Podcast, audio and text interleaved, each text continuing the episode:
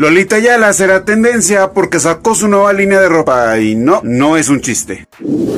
AstraZeneca será tendencia ya que acaban de dar a conocer una tabla de los países que han preordenado, no aparece México. Miley Cyrus será tendencia por el lanzamiento de Plastic Hearts. Rosario Dawson será tendencia por su interpretación de Ahsoka Tano en The Mandalorian. Esto es lo que será tendencia mañana.